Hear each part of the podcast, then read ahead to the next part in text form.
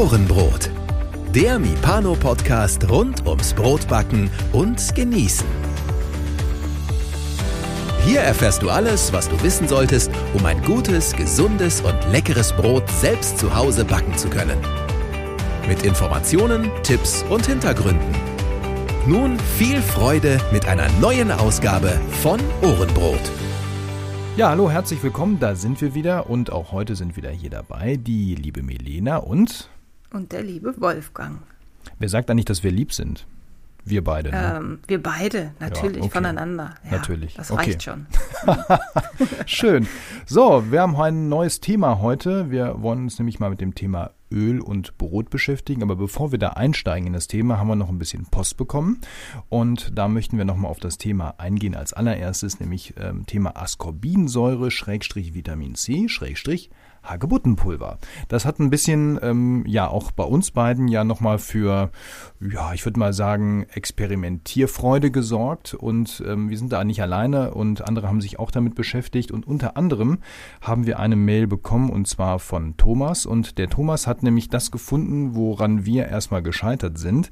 Nämlich, ähm, ich sage das jetzt mal, vernünftiges oder ähm, heimisches Hagebuttenpulver zu kaufen. Es gibt einen Shop, nämlich in Deutschland, den Link packen wir hier auch in die Show Notes. Da kann man Hagebuttenpulver Made in Germany kaufen. Ist ein bisschen teurer, sagt er, ähm, aber es ist genau das, was wir gesucht haben. Ne? Ja, das, äh, der Link ist super. Also da finde ich auch gut, äh, dass es dann wirklich ein deutsches Produkt ist. Das ist äh, sonst echt schwer zu finden, auch wenn es jetzt ein bisschen teurer ist. Aber ich habe auch noch eine Idee für eine weitere Variante und die ist ganz kostenlos. Es gibt nämlich ja äh, Richtung Herbst, glaube ich, ähm, ganz viele Hagebutten, die man selber sammeln kann. Die muss man sich dann nur halbieren oder vierteln und ähm, äh, an der Raumtemperatur trocknen lassen oder bei 50 Grad im Ofen und kann dann daraus selber Hagebuttenpulver herstellen. Einfach in einen Mixer rein, zu Pulver machen und dann hat man schon kostenloses, selbstgemachtes deutsches Hagebuttenpulver. Also das ist äh, auch eine Variante, die werde ich auch mal ausprobieren. Und dann sogar richtig heimisch, ne? weil so weit fährt man ja dann wahrscheinlich nicht raus, um die Hagebutten Nee, genau. einzusammeln. Einfach in den Wald, es gibt so viele Früchte dann, um, ich glaube, es ist um die Herbstzeit rum. Muss ich mich nochmal vergewissern. Genau. Ähm, aber wir haben ja beide auch mal ein bisschen damit experimentiert mit dem Hagebuttenpulver. Vielleicht können wir da auch Jo. noch mal kurz was zu sagen. Sehr gerne, genau. Also ich habe mir dann auch Hagebuttenpulver besorgt. Immerhin ähm, EU, Öko, EU-Landschaft, ne? also Bio-EU, äh, also jetzt nicht irgendwie aus Argentinien oder so, wo das meiste herkommt. Ähm, habe dann so einen Beutel mal gekauft und habe gedacht, okay, dann fängst du mal an. Ich muss ehrlich sagen, ich weiß nicht, wie es dir jetzt nochmal so ergangen ist. Ich fand das Ergebnis eher etwas ernüchternd. Ähm, ich habe also ich habe Folgendes festgestellt. Erstens mal habe ich so ein bisschen mit der Menge gespielt, aber das hat für mich am Ende keinen wirklichen Einfluss gehabt auf meine Probleme, die ich hatte. Denn ich hatte das Gefühl, dass die, der Reifeprozess, der ganze Abbauprozess im Teig wesentlich flotter passiert und das, was ich mit Hagebuttenpulver erreichen wollte, nämlich mehr Stabilität im Teiggerüst, dass sich das eigentlich genau ins Gegenteil ähm, verkehrt hat. Und das fand ich dann schon erstmal ein bisschen irritierend. Hattest du das auch? Tatsächlich habe ich äh, ähnliche Erfahrungen gemacht. Ich habe dann ein äh, Vollkornbrot ähm, gebacken und da auch, ich glaube, es waren dann nur, nur ähm, 10 Prozent, 1 Prozent Hagebuttenpulver reingemacht, genau, also 10 Gramm auf ein Kilo. Und Ähnliches beobachtet. Also ich bin tatsächlich schnell in eine Übergare gekommen, was ich normalerweise so nicht erlebt habe. Gerade also mit Ascorbinsäure. äh, Es ist ein, ein himmelweiter Unterschied bei mir gewesen. Ich muss das nochmal verifizieren und lasse das jetzt beim nächsten Mal auch einfach mal weg. Sowohl Ascorbinsäure als auch Hagebuttenpulver und guck mal, was dann passiert. Aber ich habe äh, den gleichen Eindruck, ähm, dass das äh, irgendwie nochmal zusätzlich Futter für die Hefen ist und äh, Das glaube ich nämlich auch, dass da Prozess irgendwie zu viel, ne? zu viel äh, Trieb drin ist für die und dass das irgendwie ins Gegenteil dann kippt. Ähm, also ich werde es auch nochmal experimentell ein bisschen vergleichbarer machen. Ähm, das habe ich, die Zeit habe ich jetzt noch nicht gehabt, aber das Thema ist für mich noch nicht zu Ende und vielleicht müssen wir die Steffi nochmal ranholen hier an den Tisch oder ans Mikro, äh, um das nochmal aufzuklären. Ähm, vielleicht ist da irgendwie mh, was vergessen worden oder wir haben das irgendwie nicht bedacht. Also das müssen wir nochmal erklären. Da bin hm. ich noch nicht mit fertig mit dem Thema. Genau. Ähm, ich würde es gerne lösen, also keine Frage. Ja. Ich möchte ja auch gerne damit arbeiten, aber im Moment tue ich mich noch schwer. Und was ich auch festgestellt habe, ähm, das Hagebuttenpulver ist bei mir zumindest unheimlich färbend gewesen. Also ich habe das Gefühl, alle Backwaren, die eigentlich hell waren, sehen jetzt gleich aus. Ähm, die kriegen alle diesen orange-braun Touch. Ähm, und ähm, das ist jetzt nicht ja. schlimm, aber ist natürlich auch wichtig zu beachten. Ne? Das macht natürlich genau. das. Also je mehr man davon reintut, ne, wenn man dann auf die empfohlenen 2% geht, Maximum, dann hast du schon 20 Gramm auf äh, ein Kilo Mehl drin. Das ist schon nicht ohne. Und das, ähm, klar, das Hagebuttenpulver ist rot, das färbt das natürlich dann auch genau. mehr. Ja. Wunderbar. Also Thema Hagebuttenpulver, das wird uns noch eine Zeit lang beschäftigen, ähm, ist noch nicht vorbei. Dennoch danke, lieber Thomas, für den Link hier. Auch den packen wir, wie gesagt, dann in die Show Notes. So, wir haben noch eine äh, zweite kurze E-Mail bekommen. Das war nämlich aus der Folge, wo wir über Rezeptentwicklung gesprochen haben. Ähm, da war so beiläufig das Thema Teigausbeute und wo kommt dieser Begriff eigentlich her? Und ich hatte, während wir das aufgenommen hatten, noch so eine Halbinformation im Hinterkopf, wollte mich aber jetzt nicht mit ähm, gefährlichem Halbwissen hier outen. Und ähm, der Glenn hat uns dann nochmal ähm, ja, die richtige Erklärung bedeutet oder gedeutet und sagt, ähm, das Teigausbeute heute eben ähm, im Prinzip sagt, wie viel der Bäcker aus dem Mehl, was die teure Komponente ist, am Ende rausholen kann, im Gegensatz zum Wasser, das deutlich günstiger ist. Also tatsächlich ein ja, ausbeuterischen Charakter hat das sozusagen. Ja, das ist jetzt vielleicht ein bisschen übertrieben, aber da kommt dieser Begriff her. Ähm, er verweist auch hier nochmal auf das äh, Bäckerlatein von Lutz Geisler, wo er das dann auch wiederum her hat. Das verlinken wir auch gerne nochmal. Und ja, wie gesagt, also Teigausbeute heißt tatsächlich so, weil ich mehr Backwaren aus demselben Mehl quasi rausholen kann. Da kommen andere Länder nicht drauf, ne? Die sagen, es ist der Wasseranteil. Das ist schon irgendwie, ich finde das schon beachtlich, so eine Wortdeutung. Aber so, so ist ja. es halt. Ja. Prima, dann steigen wir ein in das Thema Öl und Brot. Ja, sag mal, Milena, es gibt so viele Brote, wo irgendwie Öl ran oder reinkommt. Ähm, kann man eigentlich erstmal grundsätzlich sagen, bevor wir jetzt auf die einzelnen Verarbeitungsthemen hingehen, gibt es Öle, die sich grundsätzlich überhaupt für Brot gut eignen und andere, die man überhaupt gar nicht erst in Betracht ziehen sollte? Uh, das ist schon eine, eine sehr weit gefrag, äh, ge, gestellte Frage. Da kann man schon sehr ähm, viel drauf sagen. Also grundsätzlich machen wir es vielleicht mal einfach. Ähm, es eignen sich im Grunde alle Arten von Ölen oder auch von Fetten für Brot. Also das Brot hat, egal welches Öl oder Fett äh, man dazu tut, einen Vor- oder auch einen Nachteil, je nachdem, welche Menge man reinmacht. Also No-Gos gibt es erstmal nicht. Äh, Im Grunde gibt es da kein No-Go, nö. Okay, jetzt ist es ja so, wenn ich so ein Öl nehme und nehme jetzt, jetzt einfach mal Po mit dem Löffel und nehme jetzt mal ein, ich sag mal ein Sonnenblumenöl, ein Rapsöl und ein Olivenöl oder vielleicht sogar noch ein Walnussöl, die schmecken ja alle völlig anders, wenn ich die jetzt einfach so mit einem Löffel oder einem Stück Brot so, so im Salat oder so zu mir nehme. Ist es denn auch so, dass wenn ich jetzt Öl in ein Brot reingebe, dass sich das ähm, auf den Geschmack des Brotes auswirkt? Oder ist das am Ende wieder egal, weil das irgendwo verloren geht?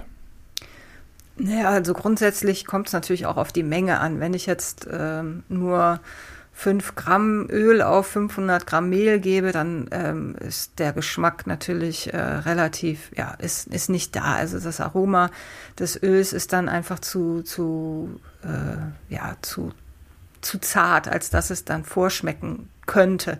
Je mehr man davon dann natürlich reinmacht und je kräftiger ein, ein Öl auch vorschmeckt, desto mehr merkst du natürlich auch den Geschmack. Ähm, bei, bei zum Beispiel Rapsölen gibt es äh, auch je nach Rapsöl total unterschiedliche äh, Intensität das ist im Geschmack. Also ein Rapsöl kann total kräftig schmecken, kann aber auch total mild oder neutral im, im Geschmack sein. Und äh, je nachdem, wie viel du dann reingibst, natürlich schmeckt man dann auch ein Öl vor. Ist es dann so, dass du beim Kauf des Öles irgendwie auf was Besonderes achtest oder sagst du einfach, ja, ich nehme jetzt irgendwie so ein Öl, was ich kenne oder sagst du, nee, das muss schon eine bestimmte Qualität sein oder vielleicht sogar ein gewisses Preisniveau haben? Achtest du da auf irgendwas Besonderes?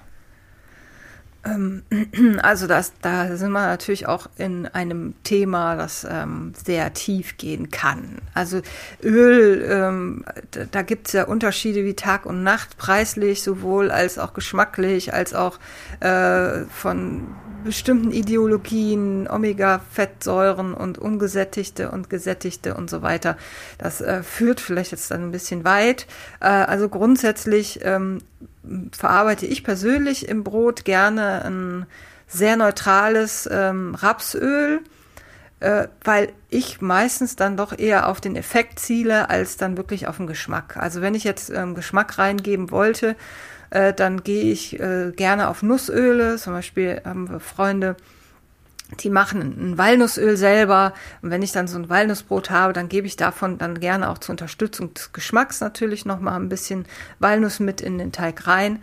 Äh, grundsätzlich ist es natürlich gut, möglichst ähm, hohe Qualität hat seinen Preis, Bioöle zu verwenden. Also das ist keine Frage, dass man da jetzt nicht ein Pflanzenöl für ein, ein Euro oder sowas, also ich zumindest nutze das nicht, kann man auch. Ne? Also wie gesagt, da sind äh, die Geschmäcker verschieden und auch die Ideologien sicherlich unterschiedlich. Da möchte ich keine Ideologie so richtig draus machen. Du hast vorhin so eingangs auch so gesagt, Fette allgemein und Öle. Jetzt haben wir uns das hier auf Öle so ein bisschen eingeschossen, weil das ähm, auch oft eben so ein Thema ist, weil bei den anderen Fetten in den Rezepten, da wird ja häufig nur gesagt, ja, pack da Butter rein. Das ist dann irgendwie immer simpel. Und wenn ich jetzt keinen Bock auf Butter habe, dann nehme ich Margarine oder so, das ist irgendwie simpel. Ähm, wenn da aber Öl steht, habe ich ja mehr Auswahl. Ist es jetzt so, dass ich sag mal, die Art des Fettes, Butter oder Öl, im Prinzip völlig egal ist? Nee, da kommen wir dann jetzt zu den Unterschieden. Also Butter ist ja ein, ein festes Fett, Öl ist ein, ein flüssiges, ja, flüssigeres Fett. Ähm, schon da besteht der Unterschied das Öl verflüssigt den Teig, ne? das ändert die äh, Teigausbeute auch. Also ein Öl bezieht man dann auch tatsächlich in äh, die Berechnung der Teigausbeute mit rein. Ähm, die Butter eben nicht, weil die ein, ein festes Fett ist.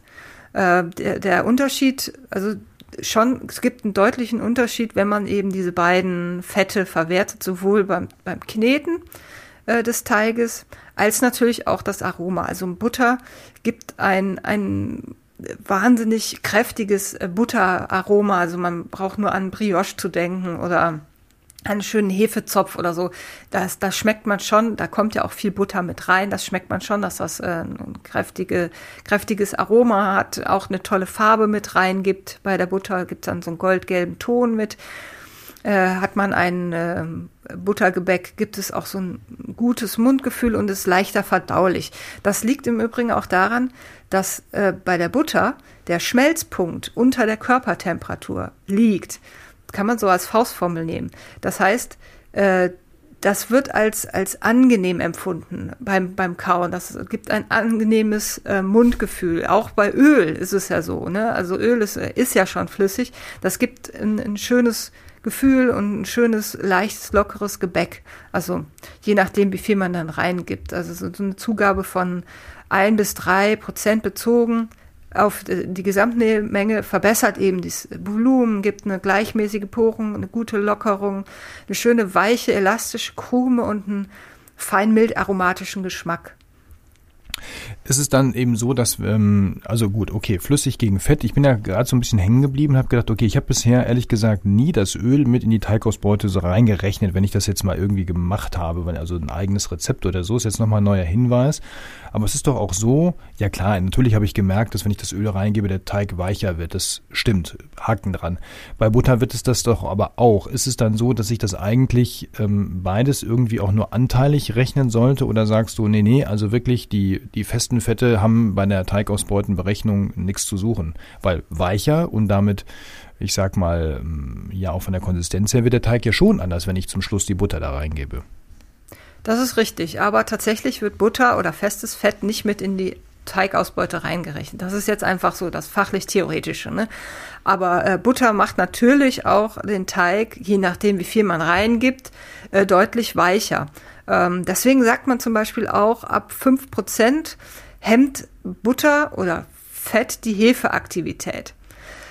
Das stimmt nicht so 100 Prozent. Also meistens gibt man ja dann auch noch viel Zucker. Wenn man zum Beispiel Hefezopf macht mit rein, dann ist es eher der Zucker, der diese Hefeaktivität hemmt. Ich glaube, das hatten wir an anderer Stelle auch schon mal. Mhm. Ähm, das Problem bei der Butter ist, äh, je mehr von Butter also je mehr Butter man reingibt, desto weniger freies Wasser steht der Hefe zur Verfügung. Und die ah. Hefe braucht freies Wasser zur Bildung von diesen Gärblasen, die eben für die Lockerung des Gebäcks zu, äh, ja, nötig sind. Ne?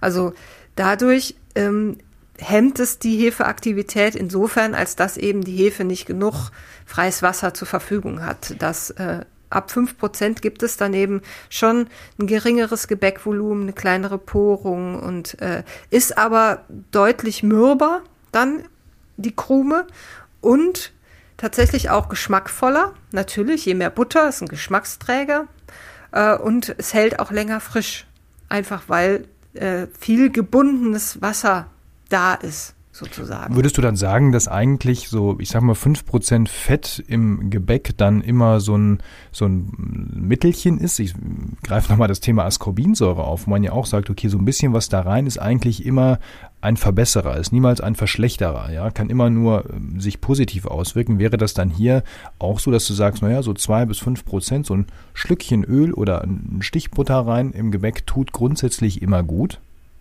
Genau, also eine Zugabe von ein bis drei Prozent Fett bezogen auf die Mehl, Gesamtmehlmenge, also von 500 Gramm Mehl, so fünf bis 15 äh, Gramm Öl ist immer, wirkt sich immer positiv aus. Zumindest auch bei den äh, Weizen- oder Dinkelgebäcken. Bei ähm, Roggen äh, hat es jetzt nicht unbedingt diesen Volumen- oder Porungsverbesserungseffekt. Ähm, Macht man auch mit, mit, mal mit rein, um eben so ein bisschen ähm, Geschmack vielleicht auch noch mit reinzubringen.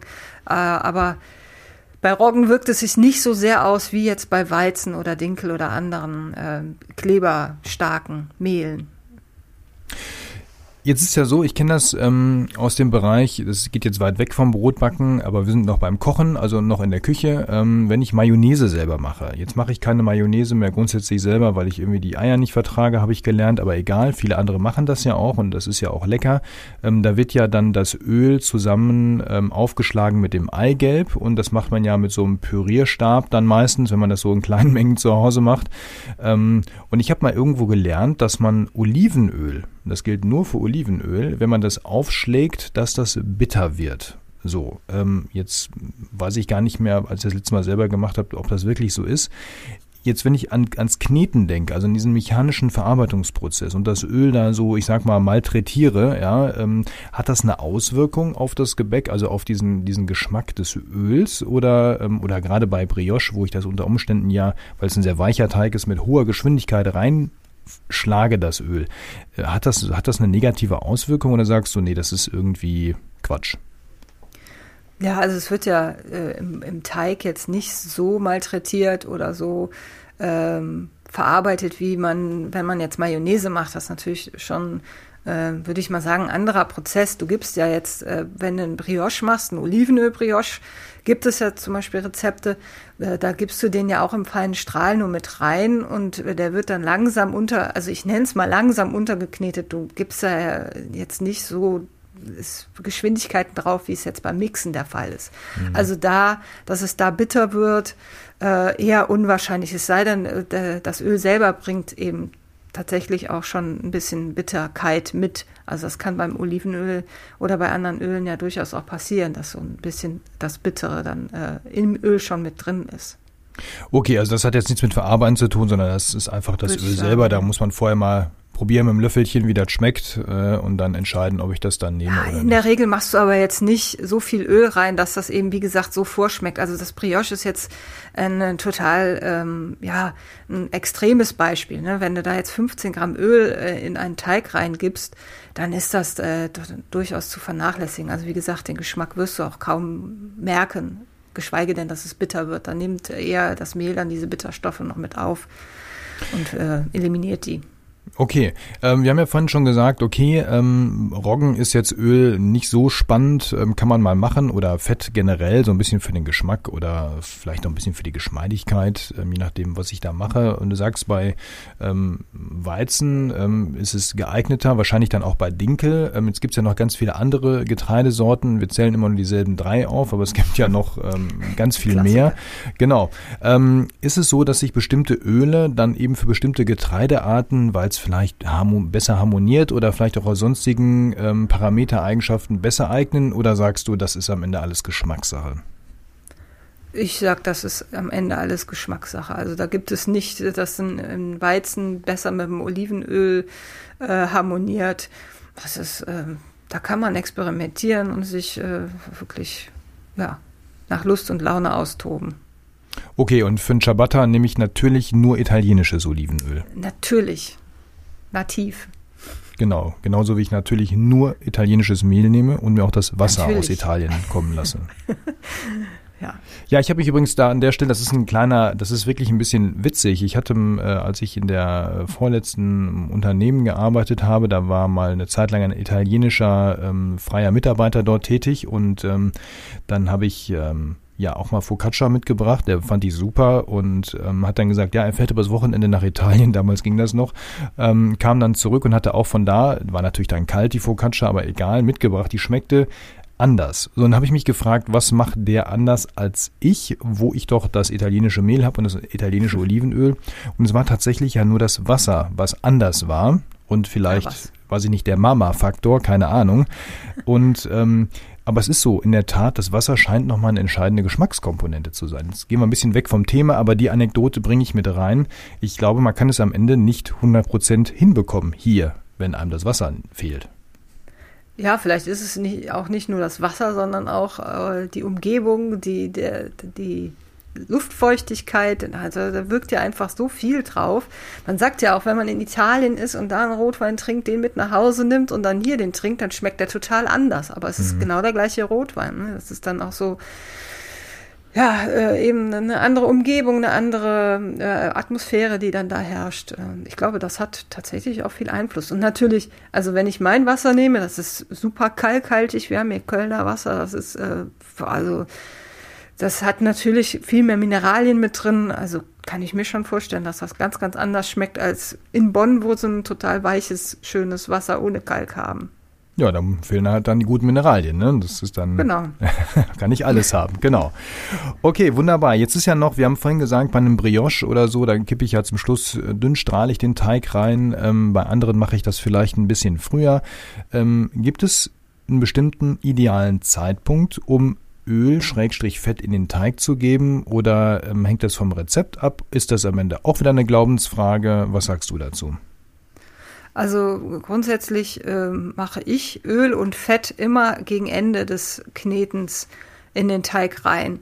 Ähm, zum einen ähm, merke ich dann schon so ein bisschen, wie, wie die Teigausbeute ist und äh, dann merkt man eben auch so, dass äh, ja die, die Kleberstruktur oder der Kleber, der sich äh, dann am Anfang schon besser gebildet hat, ähm, der, das Fett ummantelt dann diese Glutenstränge während des Knetens. Das heißt, am, am besten ist es, den eben später dazu zu geben. Dann haben, haben sich die Kleberstränge schon so ein bisschen gebildet und äh, das Fett unterstützt dann das quasi nochmal so. Also könnte es sein, wenn ich denn das Öl direkt schon, ich sag mal, wenn ich alle Zutaten dazugebe und es gibt das mit da rein oder auch die, die Butter oder was auch immer, dass dann sich mein Glutengerüst gar nicht erst so richtig gut bilden kann? Besteht Gefahr? dauert vielleicht ein bisschen länger. Das, äh, genau, es dauert länger, bis sich das dann äh, richtig gefestigt hat. Und äh, ja, du veränderst natürlich sofort dann auch deine Teigausbeute. Äh, man sagt ja auch diese Bassinage, das heißt das Wasser, also mehr Wasser später, während wenn sich das Glutengerüst schon gebildet hat, dazugeben, dann nimmt einfach der Teig das Wasser und eben auch das Öl viel viel besser auf nach einer Weile, wenn das eben schon sich gebildet hat, diese Glutenstränge. Deswegen besser, natürlich, wenn du jetzt nur fünf Gramm Öl irgendwie drin hast äh, im Brot, im, im Teig, dann kann man das auch direkt mit reingeben. Da hat man diesen Effekt natürlich nicht so, wie wenn man jetzt auf 15, 20 oder mehr Prozent, äh, mehr Gramm Öl dann reingeht. Okay, also grundsätzlich würdest du es zum Schluss empfehlen, bei geringen Mengen, wo es nur so einen kleinen Beicharakter kann man es auch direkt mit reingeben. Das ist nicht so, so kritisch dann. Genau. Gut, ähm, und ach so, und dann direkt rein oder auch so schluckweise warten, bis es eingearbeitet ist? Ähm, oder kippst du direkt die 15 Gramm da rein und lässt die Maschine Auch da kommt es auf die Menge an. Also 15 Gramm würde ich jetzt dann auch in einem reinkippen, gebe ich dann aber so 50 oder 100 Gramm, ne, je nachdem, was man für ein Gebäck macht, dann würde ich das auch nach und nach machen, erstmal einarbeiten lassen. Äh, Butter sollte vielleicht schon ein bisschen weicher sein, sonst dauert es halt ewig, bis der dann untergeknetet ist. Und wenn, wenn ich das vergessen habe und die Butter tatsächlich ähm, fest, fester ist, dann gebe ich tatsächlich auch alles direkt zusammen rein. Also da muss man eben so ein bisschen gucken, auch Erfahrungen sammeln, wie man das dann am besten macht. Da gibt es aber einen schönen Trick. Für den Sommer empfehle ich, äh, die Butter wirklich kalt mit reinzugeben. Die hat dann so einen kühlenden Effekt nochmal für den Teig. Das, stimmt, das ist dann genau. wie, so, wie so Eiswürfelchen, ja. die man reingeben kann. Das stimmt. Das äh, ist ein guter Tipp. Ja. Das mache ich auch. Ähm, ich hätte noch äh, einen Punkt, mhm. den wir jetzt ganz außer Acht gelassen haben. Oh. Und zwar ähm, gibt es ja auch andere feste Fette als jetzt Butter. Äh, die Wissenschaft hat zum Beispiel einen Prozess entwickelt, um Öle länger haltbar zu machen. Das heißt, da wird äh, den ungesättigten Fettsäuren, also ungesättigte Fettsäuren sind die flüssigen Öle, die ungesättigten Öle sind flüssig, denen wird ein Wasserstoffatom zugefügt. Dadurch werden diese Öle fest und es entstehen sogenannte Transfettsäuren, die ja keinen so besonders guten Ruf haben, auch zu Recht keinen mhm. guten Ruf haben. Ne? Die sind fest bei Raumtemperatur. Ähm, wenn man dann so ein festes Fett, wie jetzt auch zum Beispiel Margarine ist ja ein hoch äh, industriell verarbeitetes äh, Fett. Also wenn man jetzt Margarine mit äh, ein Gebäck gibt, dann liegt die, der Schmelzpunkt über der Körpertemperatur und auch wieder wie bei Butter auch. Butter liegt der Schmelzpunkt unter der Körpertemperatur, wird angenehm empfunden und genau das Gegenteil passiert eben bei diesen Transfetten, bei diesen gesättigten Fettsäuren oder Fetten. Da liegt der Schmelzpunkt über Körpertemperatur und wird dann eben als nicht so angenehm und äh, eben nicht so schmelzend empfunden, auch nicht so aromatisch wie jetzt eben zum Beispiel die Butter.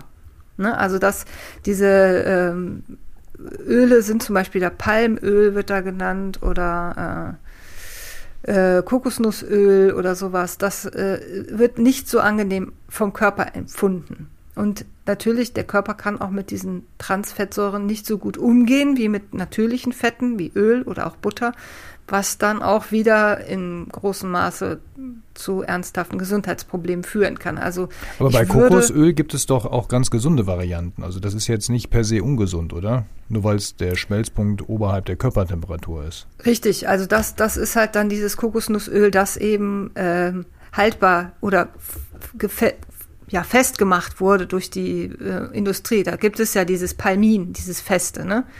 Ah, das okay, ist ja dieses, okay. Ja, ja. genau, das meine ich, ne? Klar, das äh, Natur, natürliche Kokosnussöl, das hat ja auch einen Schmelzpunkt äh, unter der Körpertemperatur, Körpertemperatur, das wird auch als angenehm empfunden. Aber ich meine jetzt wirklich diese festen Palmöl, Kokosnuss, Palmin, ne, diese festen Fette, die eben die man so als Block im Supermarkt auch kaufen genau, kann. Ne? Genau, genau. Okay, Frittierfett und, äh, und, solche Sachen halt. Ne? Richtig, die, hm. genau, da sind wir bei dem Punkt Frittierfett, was ja dann durchaus auch mal verwendet wird, wenn wir zum Beispiel Berliner backen wollen oder sowas. Äh, da besteht eben die Schwierigkeit, dass Siedefette diesen den Rauchpunkt von über 200 Grad besitzen müssen, damit die nicht gesundheitsschädlich sind. Also mhm. im Grunde sind da eben auch diese gehärteten Fette die Fette, die man verwenden sollte zum Frittieren wie zum Beispiel gehärtetes Erdnussfett, Erdnussöl oder eben dieses Palmkern- und Kokosfett. Beim, beim Siedefett ist eben nicht Butter geeignet, Margarine, Öle oder Butterschmalz, da die nur bis 190 Grad ähm, diesen Rauchpunkt haben. Auch wenn man jetzt sagt, ach, ich erhitze mal ein Öl, aber doch nur bei 170 Grad oder 180 Grad.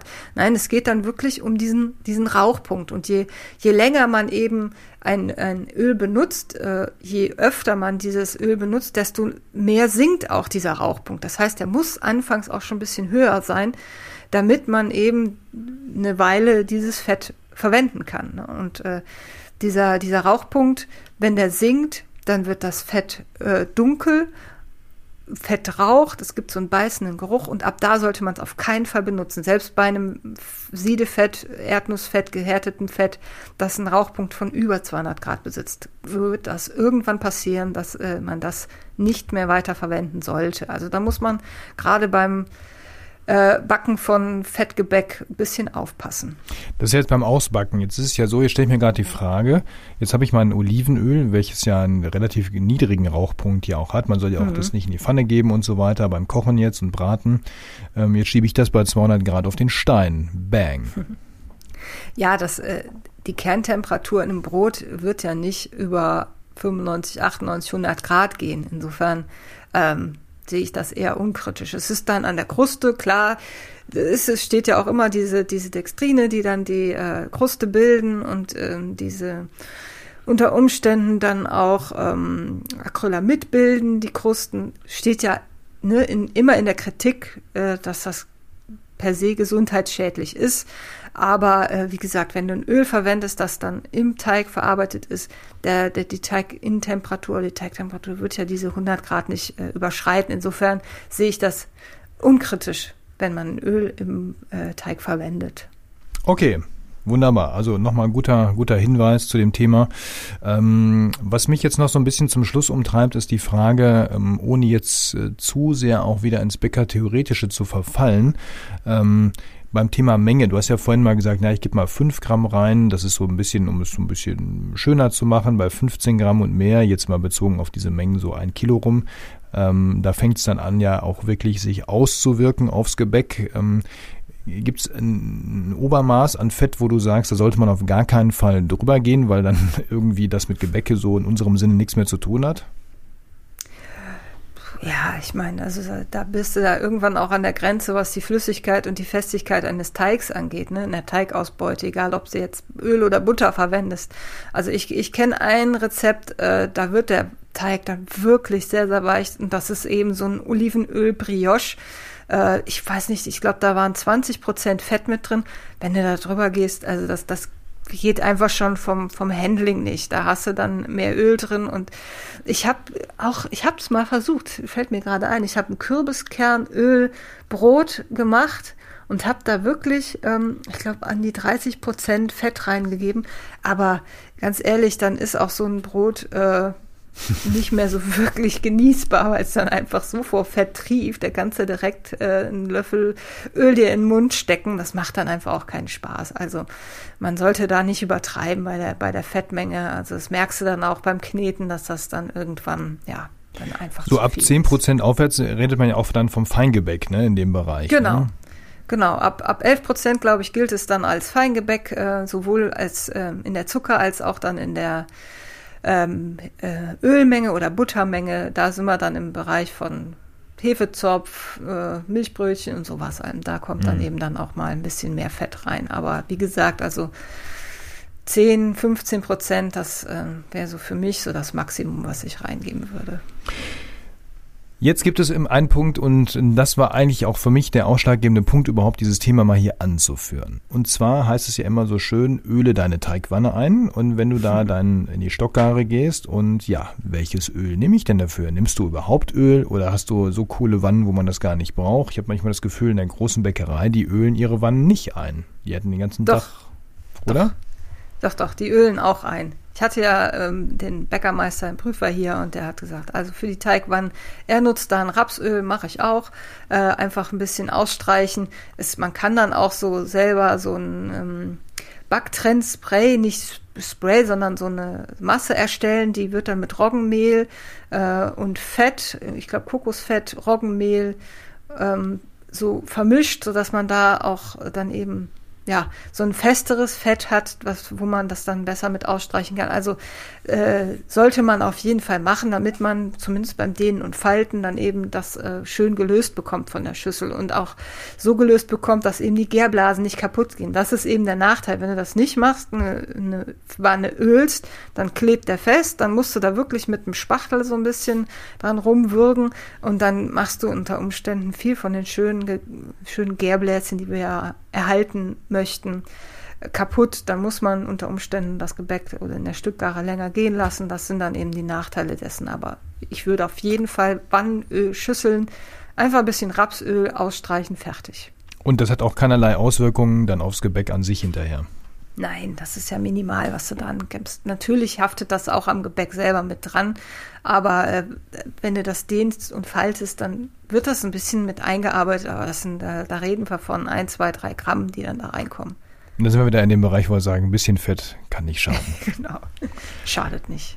Wunderbar. Liebe Melina, vielen Dank für diese ölige Exkursion heute. Es war ähm, sehr interessant. Ähm, da waren nochmal echt ein paar Aspekte dabei, die, glaube ich, jetzt den ein oder anderen zuhörenden Menschen hier da draußen geholfen haben zu entscheiden, welches Öl nehme ich, äh, wie viel Öl nehme ich, wann nehme ich Öl, äh, wie gebe ich es rein. Prima, das äh, freut mich. Äh, wenn ihr dazu noch Fragen habt, äh, Anmerkungen habt zum Thema Öl, ich glaube, da wird es wieder ein bisschen Post geben, könnte ich mir vorstellen. Mhm. Dann immer her damit an post.ohrenbrot.de, aber auch das gilt natürlich für alle anderen Themen, die auch nicht mit Öl zu tun haben, aber idealerweise hier mit Backen und unserem Hobby. Dann freuen wir uns darüber, nehmen das mit rein in eine der nächsten Sendungen. Und ähm, der eine oder andere wird sich vielleicht fragen, was ist denn jetzt hier mit eurem Thema? Wie werde ich Bäcker? Wie kann ich Sachkundeprüfung machen? Wir sind dran. Das Thema ist umfangreich, ähm, das ist auch vom Timing her nicht so einfach. Ähm, kommt, ist nicht vergessen, kommt auf jeden Fall. Ja, Themenvorschläge, wie gesagt, auch die nehmen wir natürlich ähm, per E-Mail gerne entgegen. Schreibt uns, wenn ihr ein Thema habt, was wir hier gerne mal besprechen sollen. Ja, Milena, dann ähm, bleibt mir nur zu sagen, nochmal vielen Dank für deine ausführlichen Informationen und ja, wir hören uns dann wieder in 14 Tagen. Richtig. Bis dahin. Mach's gut. Tschüss.